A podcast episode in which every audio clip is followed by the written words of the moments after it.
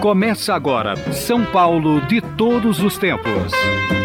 Os personagens, os eventos marcantes, a memória da cidade. A São Paulo de ontem e de hoje. São Paulo de todos os tempos. Um programa premiado com o colar do centenário pelo Instituto Histórico e Geográfico de São Paulo. Apresentação de Geraldo Nunes.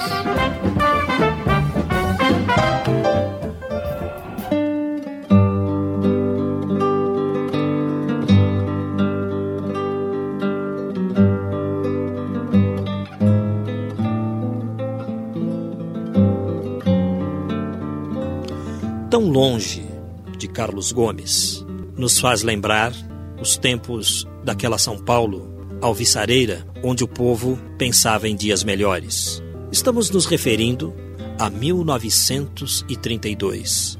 Nós, brasileiros, que viemos depois, talvez não tenhamos noção da importância daqueles fatos. Por que o povo paulista se levantou em armas contra uma ditadura? O tempo passou, as instituições hoje não tratam 32 com o devido respeito, mas nós aqui, no São Paulo de todos os tempos, vamos abrir espaço para contar histórias daqueles fatos. Conosco aqui nos estúdios está o Major Luiz Eduardo Pesce de Arruda. Ele é professor universitário e está fazendo mestrado em História justamente para trazer uma tese sobre 1932 então, Major, tudo bem? Ô Geraldo, tudo bem? É um prazer poder estar aqui em São Paulo todos os tempos. Esse programa que já tem feito história aqui na, na Rádio de São Paulo, né? O movimento chamado de constitucionalista, ele foi um movimento único na, na história paulista e brasileira. Porque, embora por motivos diversos, ele acabou atraindo as elites e as massas populares para uma única trincheira. Esse é um fato bastante inédito na história, ele acaba tendo reflexo no presente quando a gente observa, por exemplo, que eh, remanescem algumas, uh, algumas uh, dúvidas em relação a, São Paulo quando, quando São Paulo é tratado em, em, nível nacional. Muitos políticos de fora de São Paulo se referem a São Paulo como um, como um estado egoísta, que a riqueza de São Paulo é causa da pobreza do Brasil. Alguma, alguns argumentos que, de propaganda que em 32 foram muito utilizados pela ditadura para mobilizar eh, vastos segmentos do país contra a causa constitucionalista, que não era uma causa paulista. São Paulo esteve à testa dessa causa, junto com Mato Grosso, mas não era uma causa só paulista, era uma causa brasileira. São Paulo acabou sendo isolado pela habilidade da ditadura, mas a causa não era só paulista, era uma causa brasileira. Outros estados ficaram de apoiar São Paulo e na hora H também não apoiaram. É, o que acontece é que desde o início de 32, uh, os emissários de Vargas aqui em São Paulo prenunciavam a, uma luta armada. Eles já sabiam que uma luta armada iria acontecer. Eles não sabiam exatamente quando iria ser deflagrada e nem quem iria começar essa luta. Mas a polícia política da ditadura estava acompanhando atentamente os passos dessa, dessa mobilização, essas articulações que estavam sendo feitas pelo país. Quando a luta começou, em 9 de julho de 32, ela começou precocemente, ou foi um ato relativamente isolado do Bertoldo Klinger, lá em Mato Grosso, que acabou deflagrando a Revolução de 32. Os, as articulações não estavam prontas. Então, tão logo São Paulo levantou a bandeira da, da Revolução, os aliados de São Paulo fora daqui foram prontamente presos, foram imobilizados é, em, em, outras áreas do território nacional. Então, hoje, com o tempo, com, com o calor do, dos fatos, é, já cedendo lugar para uma análise mais fria do momento histórico, a gente pode acreditar, eu já não diria mais em, não falar em traição, que São Paulo foi traído e tudo mais. O que aconteceu é o seguinte: quem apoiava São Paulo em Minas, no Rio Grande do Sul e tudo mais, foi mobilizado. Eles não, eles não tiveram como uh, desenvolver as articulações. As articulações estavam incompletas. E aí eles foram imobilizados houve gestos de verdadeiro heroísmo fora de São Paulo. Tão grande ou até maior que São Paulo, porque fora daqui as pessoas lutaram com absoluta ausência de meios e contra um adversário muito mais poderoso. Se você tomar o que aconteceu, por exemplo, na Fortaleza de Óbidos, lá no Amazonas, a guarnição foi, foi totalmente metralhada pela, pela força da ditadura.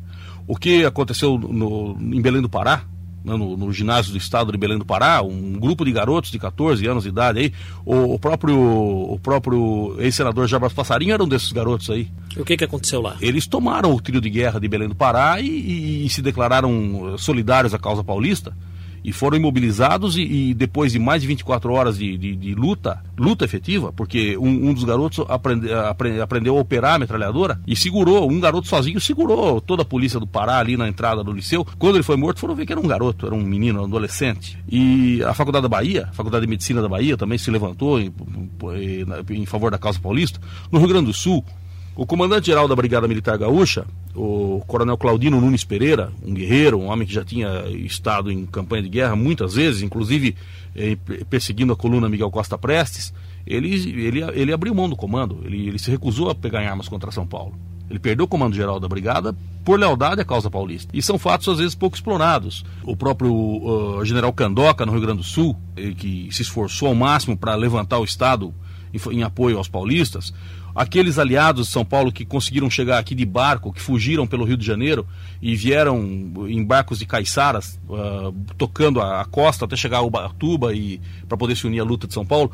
Quer dizer, o que aconteceu foi que a articulação não estava pronta em 9 de julho. E quando a luta eclodiu, uh, os apoios que São Paulo teria prometidos fora acabaram sendo, sendo cerceados.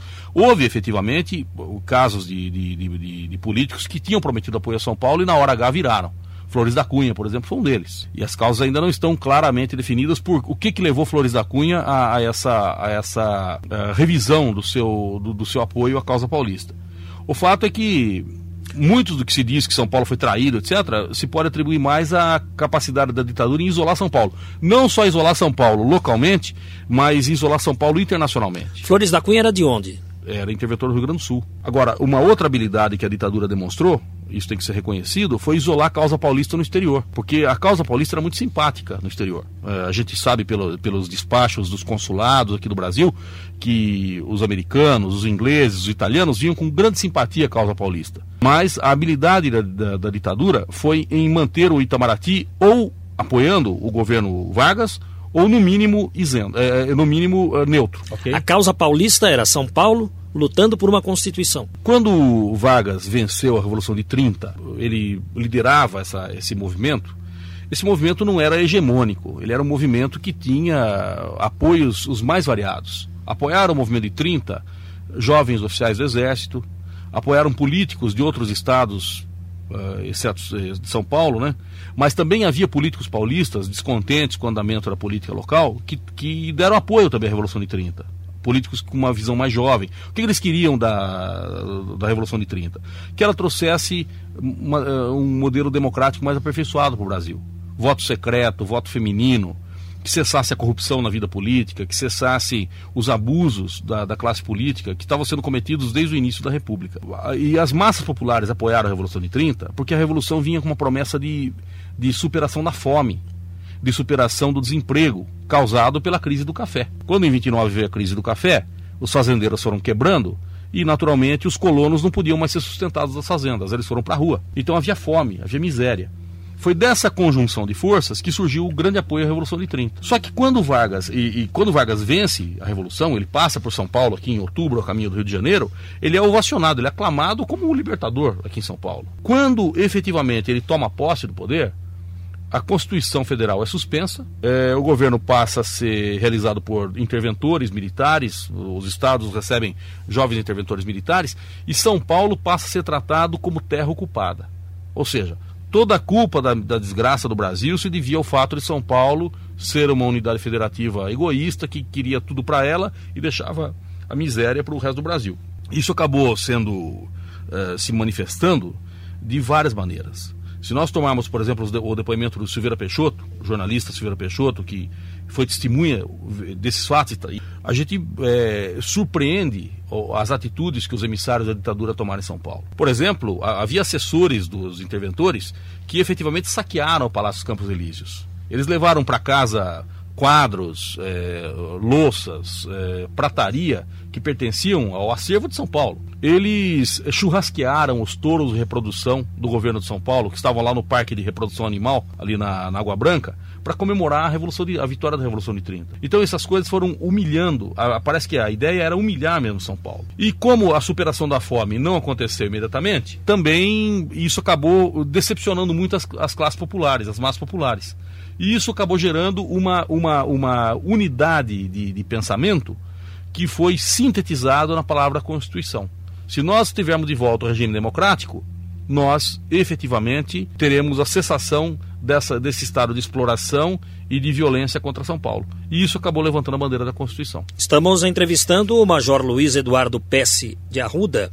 Ele é professor universitário e está fazendo mestrado em História na Universidade de São Paulo, justamente sobre o tema Revolução Constitucionalista de 1932. E o Major é também autor de um roteiro de uma peça chamada 1932 Uma Visão Musical. Essa peça está sendo apresentada, está em cartaz, é um grupo de teatro amador quem realiza, ou, ou já é gente profissional? Eu gostaria que o senhor falasse um pouquinho desse trabalho agora, okay. da peça. Geraldo, no, no ano passado, às vésperas de 9 de julho, eu havia sido a convite da Associação dos Funcionários Públicos do Estado de São Paulo, da AFPESP, o presidente Antônio Tutílio e a doutora Thais Helena Costa, que é diretora de Educação e Cultura dessa entidade, haviam convidado para fazer uma série de palestras para crianças e adolescentes sobre 32. Isso foi feito, nós fizemos 14 palestras eh, todas as sextas-feiras para eh, alunos de escolas públicas, falando sobre 32.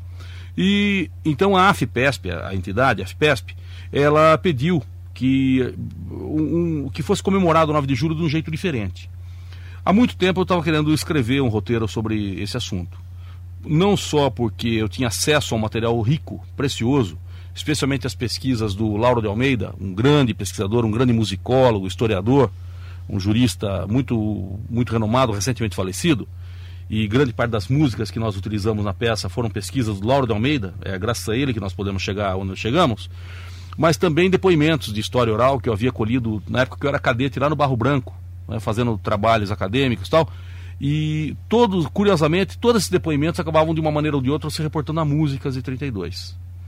E aí eu escrevi um pequeno roteiro, esse roteiro naturalmente foi, eh, foi eh, revisado pela, pela diretoria da FIPESP, e nós montamos a apresentação absolutamente despretensiosa no dia 9 de julho do ano passado. A FIPESP o que, que é? Associação dos Funcionários Públicos do Estado de São Paulo. Certo. Né? E aí, uh, no dia, o sucesso dessa primeira apresentação acabou exigindo a, a, que mais duas apresentações fossem realizadas ano passado, em Campos do Jordão e, e, e no Guarujá. Aí o volume de pedidos acabou para exibir essa peça acabou sendo muito grande. Isso exigiu aí o, o, registro da peça na Associação Brasileira de Autores Teatrais, o envolvimento do ECAD, e aí a coisa se tornou profissional. E os trovadores urbanos dão um toque todo especial, eles participam cantando.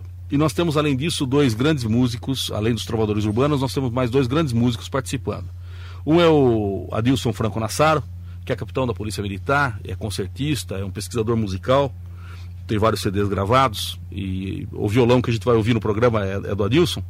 E também o Kleber de Souza, que é sem dúvida nenhuma o maior gaitista do país na atualidade.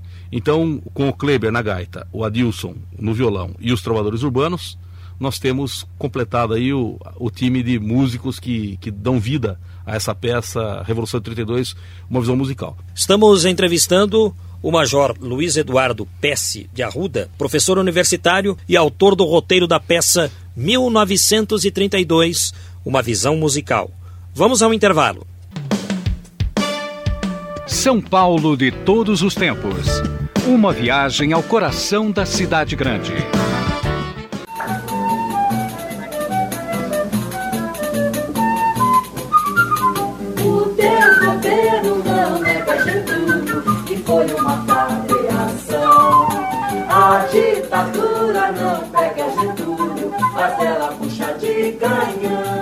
Estamos ouvindo uma paródia.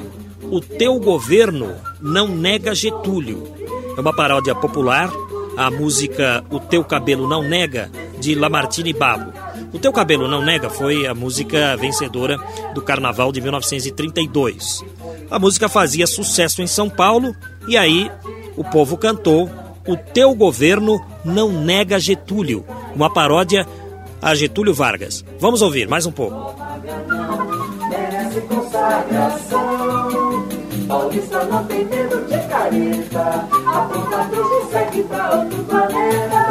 O teu governo não nega que foi uma. A ditadura não pega Getúlio, faz ela puxa de ganhar. Estamos recebendo o Major Luiz Eduardo Pesce de Arruda.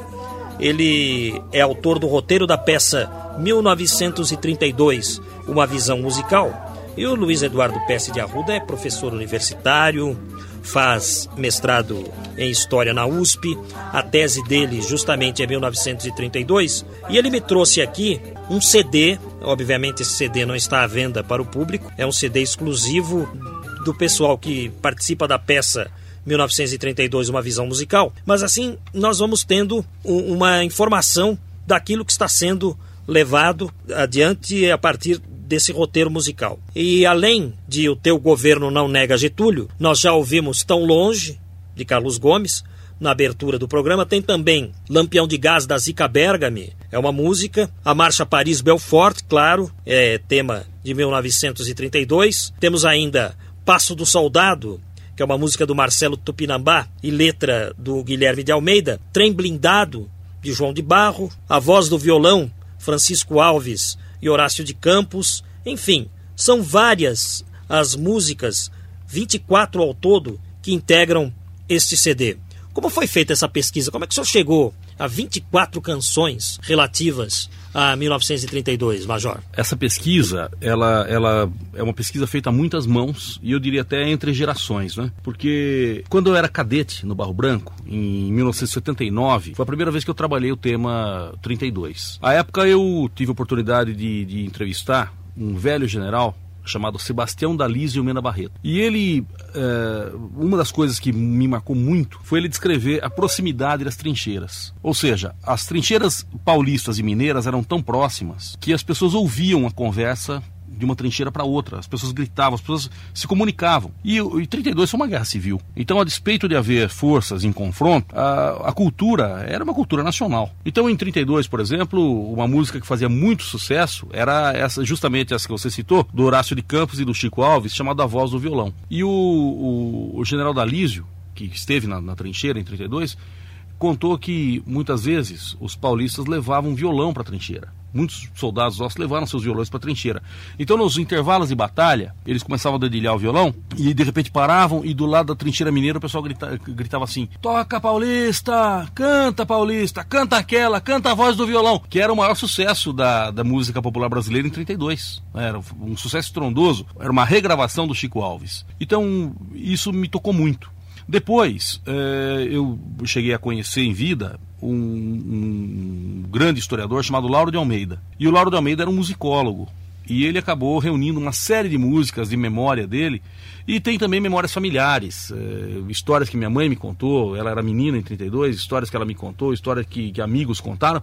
Isso tudo acabou sendo reunido em, em um conjunto de músicas que hoje estão sendo levados ao público como um tributo à memória de, de, de 32 e à própria memória de São Paulo. Né? O caso, por exemplo, do teu, do teu governo não nega Getúlio, essa é uma pesquisa do Lauro de Almeida. Porque quando o Teu Cabelo Não Nega Mulata saiu no Carnaval de 32, essa música tem uma conexão direta, porque ela já fala, o Lamartine, que era um, um grande gozador, né?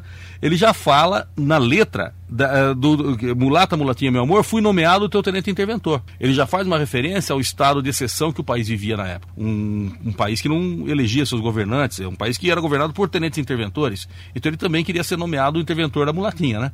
Hum. Então, isso é muito, muito, muito legal, muito sacado do, do Lamartine. E, e depois, os paulistas, naturalmente, essa paródia a gente não sabe quem é o autor, porque isso daria cadeia significativamente à época, né? Mas os paulistas eh, saíram com essa paródia aí, o teu governo não nega Getúlio, que faz algumas alusões interessantes. Por exemplo, ele chama o Getúlio de Chuchu, que era um apelido que o Getúlio Vargas detestava, né? Porque chuchu, porque o chuchu é um, é uma, é uma, é, é, um, é um alimento que se, se combina com qualquer coisa, né? E eles diziam que o Getúlio era tão é, é, amorfo como um chuchu. E, e também nessa paródia, eles dizem que o Getúlio vai acabar saindo do catete de braço com o seu eminêncio cardeal. Isso era uma referência ao, ao Washington Luiz, que foi derrubado por Getúlio e que, quando saiu do palácio, saiu acompanhado pelo cardeal Leme, né? Saiu, saiu escoltado pelo cardeal e eles falaram: Ó, Getúlio, se você não tomar cuidado, você vai acabar saindo de braço com o cardeal como seu antecessor saiu. É isso que a letra diz. Interessante, hein?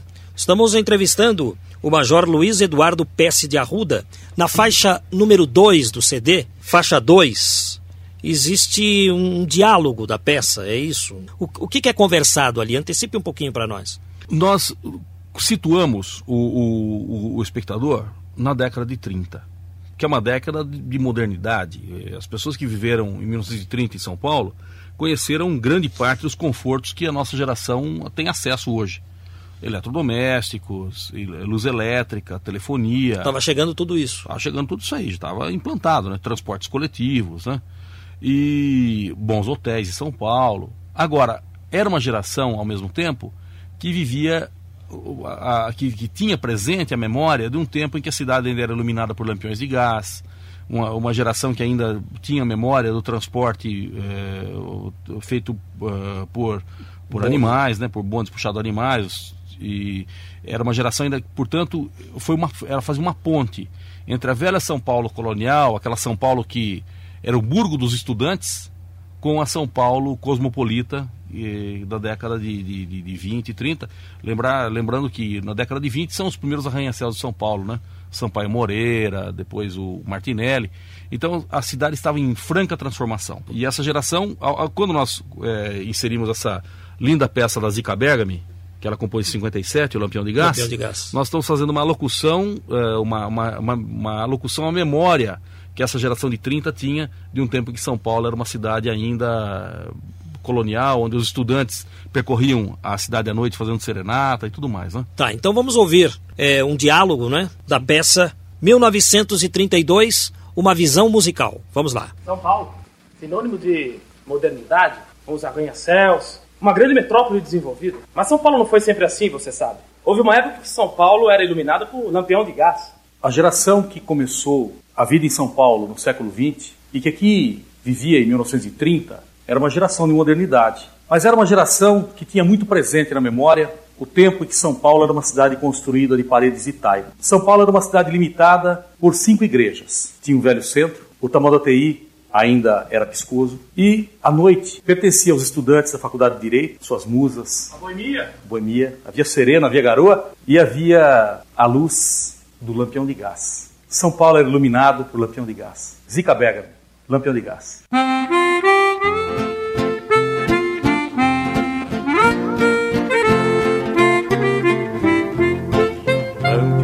Gás, lampião de gás, quanta saudade você me traz. Lampião de gás, lampião de gás, quanta saudade você me traz da sua luzinha verde azulada que iluminava minha janela do almofadinha lá na calçada, palheta branca, calça apertada, lampião de gás, lampião de gás, quanta saudade você me traz, lampião de gás, quanta saudade você me traz da minha São Paulo. Estamos entrevistando o Major Luiz Eduardo Pesce de Arruda e ouvindo trechos da peça 1932, uma visão musical. Pena que essa peça não está em cartaz direto aqui em São Paulo, viu? Porque eu acho que daria um bom público. O que o senhor acha? É, essa é uma, uma, uma expectativa nossa para o próximo ano. Ela foi elaborada de uma maneira bastante despretensiosa e, e nos surpreendeu a reação do público, porque as pessoas parece que querem mesmo conhecer mais sobre São Paulo, né? É uma coisa incrível, como, como e, e, como as pessoas aqui, aqui que moram aqui em São Paulo, elas têm presente a memória da Revolução de 32. Quem tem uh, família aqui em São Paulo, pelo menos duas gerações, tem um parente, um avô, um tio-avô, alguém que lutou em 32, ou que participou, tem uma avó, uma tia-avó que costurou uh, fardas para os soldados, que cozinhou para os soldados. 32 está muito presente ainda na, na vida, não só da, da capital, estou falando do Piracicaba, estou falando de Ourinhos, estou falando do estado todo, Campinas, né? Como o 32 está, do Vale do Paraíba, como o 32 está presente na memória e na vida de, de, de, de, cada, de cada paulista, né? Isso é incrível. Então é por isso que as pessoas tenham é, prestigiado tanto esse, essa, essa, essa peça que agora está crescendo. Já tem atores profissionais, né? O Fábio Elias, um grande ator, está está dando o, o, um, o toque profissional para a peça. Agora, quem cantou ali no Lampião de Gás? Ah, é, Essa foi. Quem cantou fui eu. É mesmo? O próprio. Major? É. Pois é. Policial militar e cantor? Pois é, isso mostra é, é aquela música do Herbert Viana, né, que diz atrás de todo óculos também bate um coração. Sabe a música O óculos É, dos claro, Paralamas do? Sucesso? Pois Como é, não? atrás de toda farda também bate um coração.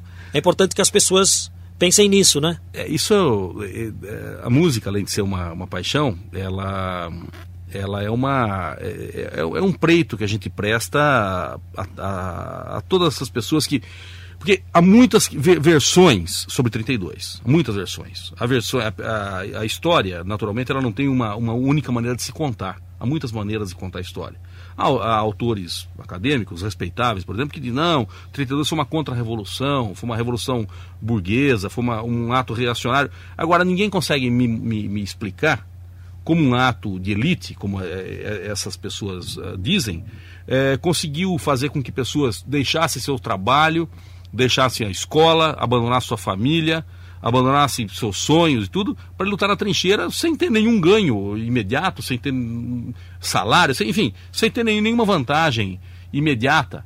Quer dizer, o que, que levou essas pessoas todas aí para a trincheira? Nós temos 100 mil voluntários alistados em São Paulo, homens e mulheres. 22 mil aproximadamente conseguiram seguir para a frente de batalha. Os demais foram, foram empregados em trabalhos de apoio. Mas é inegável que, que 32 foi um movimento popular. Porque São Paulo não dispunha de um exército, né? Não, não tinha. São Paulo Tinha, só a força pública. tinha t- 3 mil homens do, do Exército Brasileiro, aqui, aqui que estavam sediados em São Paulo, que lutaram por São Paulo, e 9 mil militares da Força Pública, que é a atual Polícia Militar. Os demais foram voluntários civis, pessoas sem nenhuma formação militar, e que pegaram em armas para enfrentar um, o país inteiro, um exército poderoso, polícias militares de outros estados, voluntários civis que, que vieram aqui. E, e é curioso que a propaganda da ditadura, ela pintou um quadro horroroso sobre o que São Paulo estava fazendo. A propaganda da, da ditadura dizia que São Paulo queria se separar do Brasil, dizia que a revolução era comunista, e dizia que a revolução era fascista, que havia um tal de Conde Matarazzo que queria implantar um estado fascista aqui em São Paulo, subordinado ao Mussolini na Itália, porque como havia muitos italianos aqui, e as pessoas ficavam apavoradas, e com, pensando que essa luta, ao lutar contra São Paulo, eles estavam, na verdade, realizando uma cruzada patriótica para preservar São Paulo como, como, como parte integrante do território nacional. Essa ideia de separatismo, embora houvesse gente que falava em separatismo, nunca foi uma ideia predominante, nunca foi uma ideia preponderante, e tanto isso é verdade que os principais símbolos de São Paulo, tanto o brasão quanto a bandeira de São Paulo, que foram consagrados em pleno fragor da luta de 32, são símbolos diretamente ligados à nacionalidade. Você tome, por exemplo, a bandeira de São Paulo. É a única bandeira estadual que tem dentro dela o mapa do Brasil. Então, o branco significa o dia, o negro significa a noite. As estrelas são os pontos cardeais. A- o círculo branco indica proteção, defesa. O mapa do Brasil e o vermelho que significa sangue. Portanto, dia e noite, os paulistas defendem o Brasil em todas as direções, se preciso, com o sacrifício da própria vida. Essa bandeira, portanto, é uma bandeira de unidade nacional. O brasão de armas do estado de São Paulo, quando ele foi desenhado, ele tinha no seu listel escrito Pró São Paulo Fiat Exímia. Por São Paulo sejam feitas coisas grandiosas. Pedro de Toledo, que era governador de São Paulo em pleno fragor da luta de 32, nós estamos falando em agosto de 32, portanto a luta estava acesa, ele falou: não, senhor, vamos mudar esse listel. Vamos mudar de pró-São Paulo para pró-Brasília, Fiat Exímia. Pelo Brasil, façam-se coisas grandiosas. Por quê? Porque a luta de São Paulo não era por São Paulo, era pelo Brasil. Então, esse, tanto o nosso brasão, hoje, quando a gente lê lá no listel, pró-Brasília, Fiat Exímia, quanto a nossa bandeira paulista, elas têm direta conexão com a unidade nacional. E, e que bela descrição essa sua da bandeira paulista, hein? É, é, é, a, a bandeira de São Paulo foi consagrada na luta de 32. Nós, nós encontramos, eh, durante a luta, bandeiras de 9 listras, 11 listras, 13 listras, 15 listras, e, porque as pessoas faziam em casa. Essa não foi uma bandeira imposta pelo governo. Não é que um, um grupo de burocratas se reuniu lá no, com artistas no, no palácio, desenhou uma bandeira e falou: atenção, gente, essa aqui passa a ser a bandeira de vocês. Não. Essa bandeira surgiu do povo. Foi uma bandeira de, de uso popular. A lei só consagrou depois. Estamos entrevistando o Major Luiz Eduardo Pesce de Arruda, professor universitário. Ele faz mestrado em História na USP, viu? E a tese dele é 1932. Ele é autor do roteiro da peça 1932, Uma Visão Musical. Vamos a mais um intervalo. São Paulo de todos os tempos. Momentos e personagens marcantes do dia a dia paulistano. Thank you.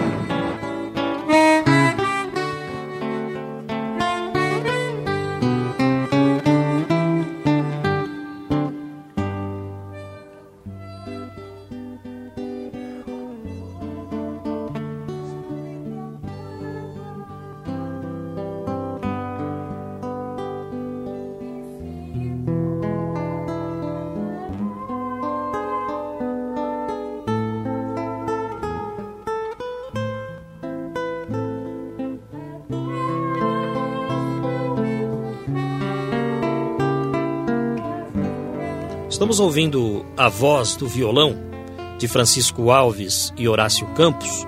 E durante a peça 1932, Uma Visão Musical, uma menina cantora sai do público e segue por entre a plateia cantando esta música. Então, como esse CD é um retrato do que é a peça, às vezes a qualidade do som deixa um pouquinho a desejar, mas a explicação é essa. Estamos ouvindo A Voz do Violão, de Francisco Alves e Haroldo Lobo. Vamos ouvir mais um trechinho?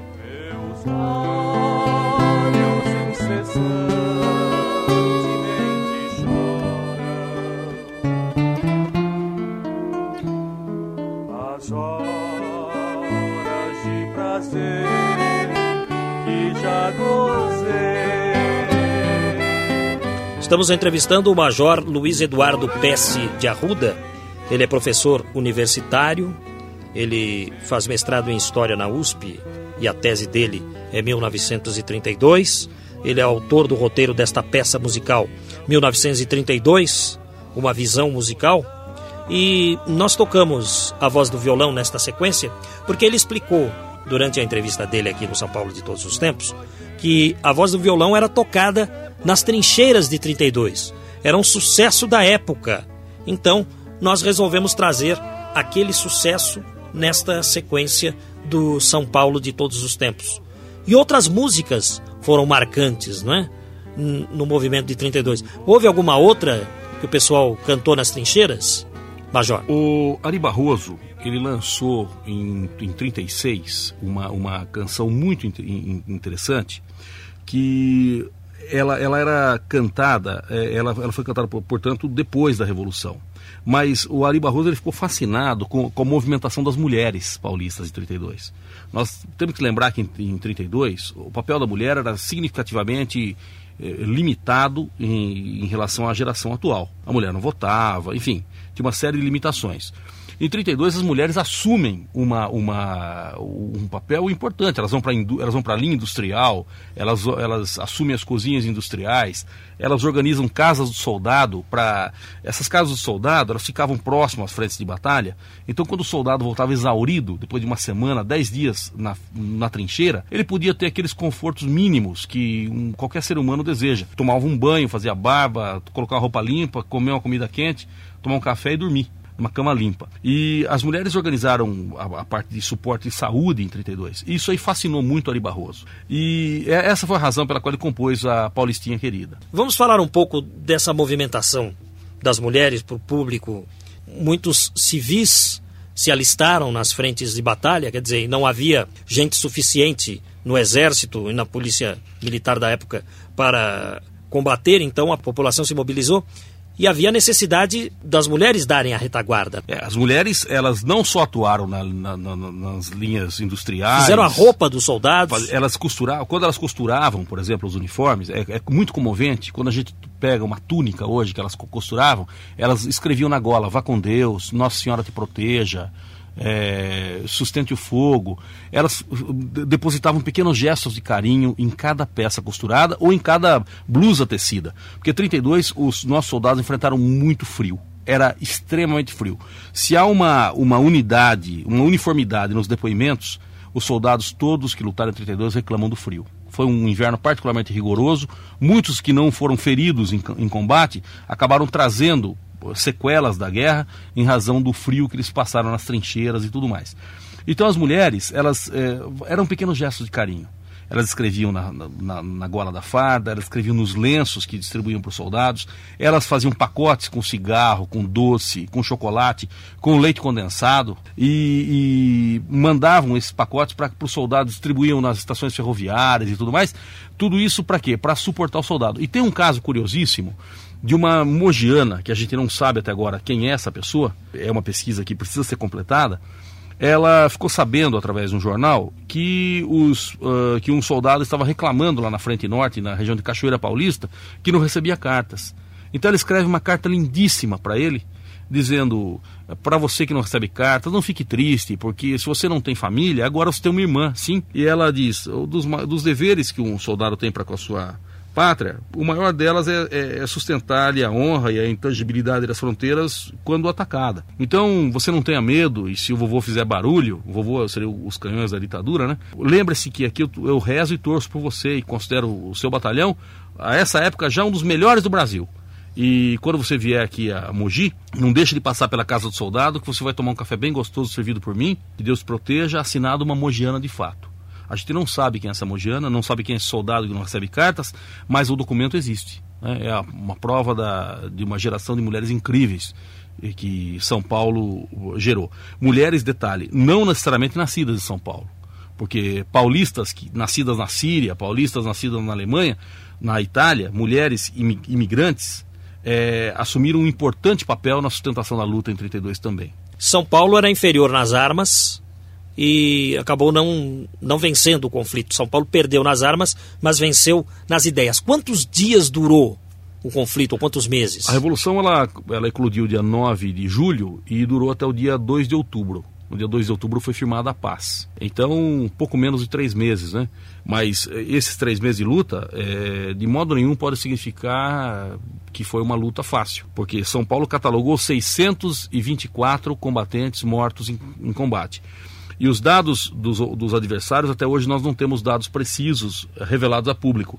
Na estimativa do Júlio de Mesquita Filho, devem ter morrido em torno de 5 mil combatentes lutando contra São Paulo. É, não se tem um número exato, né? Não, Uns não falam em mil combatentes, outros é. falam em 5 mil. O, o, os dados não são precisos com relação. Os dados de São Paulo são mais precisos, porque quando a guerra terminou, os paulistas escreveram um livro chamado Cruzes Paulistas. Esse livro traz um, uma pequena, um pequeno resumo biográfico de cada combatente morto em São Paulo. Combatente, por exemplo, como Aldo Chiorato. Aldo Chiorato tinha nove anos e meio de idade e ele foi o mais jovem combatente paulista morto em ação. Ele era escoteiro na cidade de Campinas e a cidade de Campinas era um alvo preferencial da ditadura porque era um entroncamento ferroviário precioso para distribuir tropas e, e gêneros de suprimento por todo o território paulista. O Getúlio estava exasperado com a incapacidade das suas forças de conterem a revolução. Porque ele falou: como é que vocês po podem permitir que um grupo de, de, pessoas mal armadas, sem munição, enfrente o exército do país inteiro e, e sustente uma luta desigual como essa? E, e, e vocês só me dão notícia que estão providenciando, estão providenciando, enquanto isso São Paulo desmonta canhões da, da, da, do costeiros, embarca, em, embarca esses canhões em vagões ferroviários. Enquanto isso, São Paulo é, fabrica paraquedas, enquanto isso, São Paulo fabrica capacetes, enquanto isso, São Paulo fabrica lança-granadas, São Paulo fabrica obuses, São Paulo fabrica trens blindados, e vocês me, só, só me dão notícia que estão providenciando, providenciando. Então, uma das coisas que Getúlio queria era bombardear cidades paulistas, pelo ar, que era uma prática tão antiética, tão imoral, que só os nazistas, mais tarde, tiveram coragem de fazer. Eu quero lembrar vocês que em 36, quatro anos depois de 32, Guernica foi arrasada pelo, na, na Guerra Civil Espanhola por, por, pela, pela aviação nazista. Né? Então, em 32, as pessoas consideravam absolutamente antiético bombardear uma cidade aberta né, pelo ar. E ele mandou que os seus assessores procurassem o Clóvis Bevilacqua, que era o maior jurista da, da, da geração dele, e falar, doutor Clóvis, nós queremos um parecer que legitime a ação de bombardear cidades e o custo não tem problema, senhor fixe o custo no que o senhor quiser. E o Cláudio Vilaco falou: olha, não dou esse parecer por dinheiro nenhum, porque isso que o seu patrão quer fazer é imoral. Eu aproveito para dizer o seguinte: eu também sou constitucionalista, então não me procurem para essa, essa finalidade, porque vocês não vão ter esse meu parecer nunca. Isso acabou ensejando toda uma, uma sequência de músicas que refer, se referem à geração que fez essa a luta, como foi o caso de Paulistinha Querida, por exemplo. Paulistinha Querida, é, faixa 11 do CD, vamos ouvir um trecho. Paulistinha querida, qual é tua cor? Que tanto disfarças com teu arroz? Não és nem morena, não tem nada de mulata, Paulistinha querida. A tua cor é 32, Paulistinha querida. Qual é tua cor?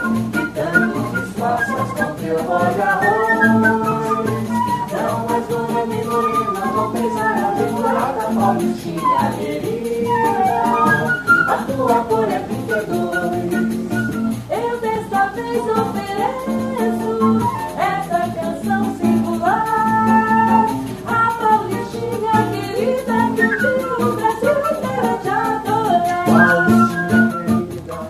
Paulistinha querida, estamos ouvindo de fundo musical. Conosco o Major Luiz Eduardo Pesce de Arruda.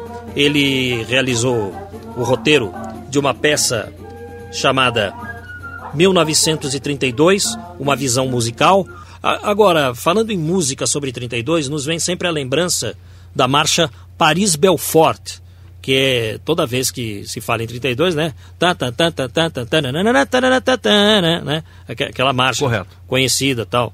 E como é que Paris-Belfort, que é uma marcha estrangeira, como é que ela se incorporou ao movimento de 32? Bom, Paris Belfort é uma marcha que vem da guerra franco-prussiana uh, no século XIX na Europa, né? E é trazida possivelmente pela missão francesa de instrução da Força Pública para São Paulo, porque a missão, quando veio instruir a Força Pública, em 1906, ela trouxe um entre entre outros entre outro entre outros acervos um acervo musical muito rico que acabou sendo incorporado às bandas de música da Força Pública de São Paulo e hoje a Polícia Militar tem todo esse cenário e executa constantemente aí pela, pelas cidades paulistas do interior e da capital. E acontece que quando, quando houve a- o episódio do MMDC, na madrugada de vi- de 24 de maio, já era por volta de uma hora da manhã, quando os quatro jovens foram mortos na Praça da República, Martins, Miragaia, Drauzio Camargo, e um quinto, Alvarenga, foi gravemente ferido e, e viria morrer semanas depois. É, na manhã de 24, um, um- o César Ladeira, que era um jovem radialista nascido em Campinas, era muito jovem, mas já era um dos grandes radialistas brasileiros da época, ele invade os estúdios da PRAR, Rádio Sociedade Record de São Paulo, que ficava ali mesmo na Praça da República, e pede ao discógrafo, que era o DJ da época, né, que era o Azevedo Neto, o, o Azevedo Neto foi um, um grande discógrafo e também locutor. E ele fala, Azevedo, vamos entrar com, com um boletim aí, porque mataram quatro jovens na praça. E o Azevedo quer saber que música que o, que o, que o, que o, que o César Ladeira quer usar como cama, né, pra entrar com a, com a matéria. Ele fala, pega um disco de marcha militar, é qualquer um, qualquer um. E o Azevedo Neto acaba apanhando esse disco e, e- e solta como base para locução de César Ladeira. E quase por acidente, a Marcha Paris Belfort acaba se transformando no hino da Revolução Constitucionalista e quase num hino não oficial de São Paulo. Né? Hoje, quando a gente ouve Paris Belfort, é, é praticamente um hino de São Paulo, embora seja uma marcha francesa. Uma marcha francesa. Dá para ouvir um trechinho da marcha Paris-Belfort? Vamos lá.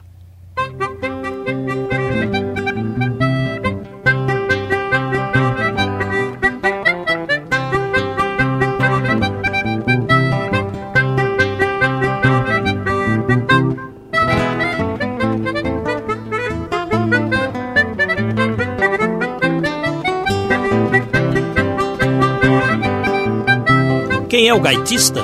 O artista é o Kleber de Souza. O Kleber de Souza, que é autor de alguns dos mais conhecidos jingles da propaganda brasileira, né? Qual? É, por exemplo, Ai Tatu, Tatuzinho, me abre a garrafa, me dá um pouquinho. Ele, em coautoria com. Ele compôs Não Adianta Bater, que eu não deixo você entrar. né?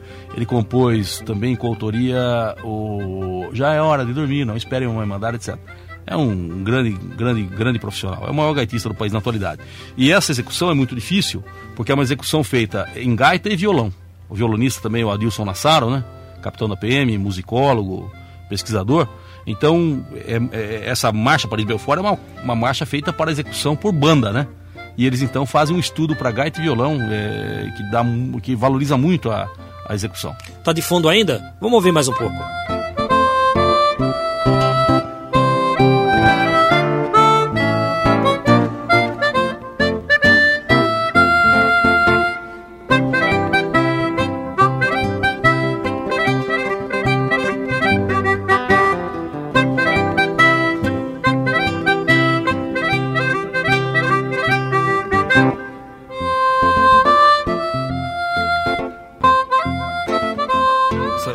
Major Luiz Eduardo Pesce de Arruda.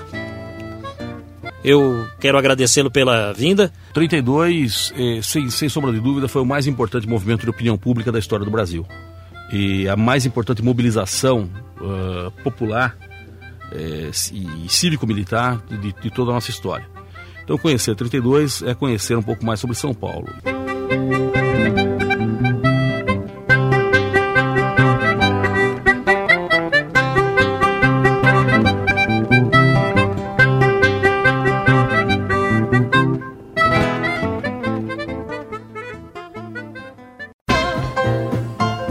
Estamos encerrando mais uma edição do programa São Paulo de Todos os Tempos. Os personagens, os eventos marcantes, a memória da cidade. A São Paulo de ontem e de hoje. São Paulo de Todos os Tempos. Um programa premiado com o colar do centenário pelo Instituto Histórico e Geográfico de São Paulo. Apresentação de Geraldo Nunes.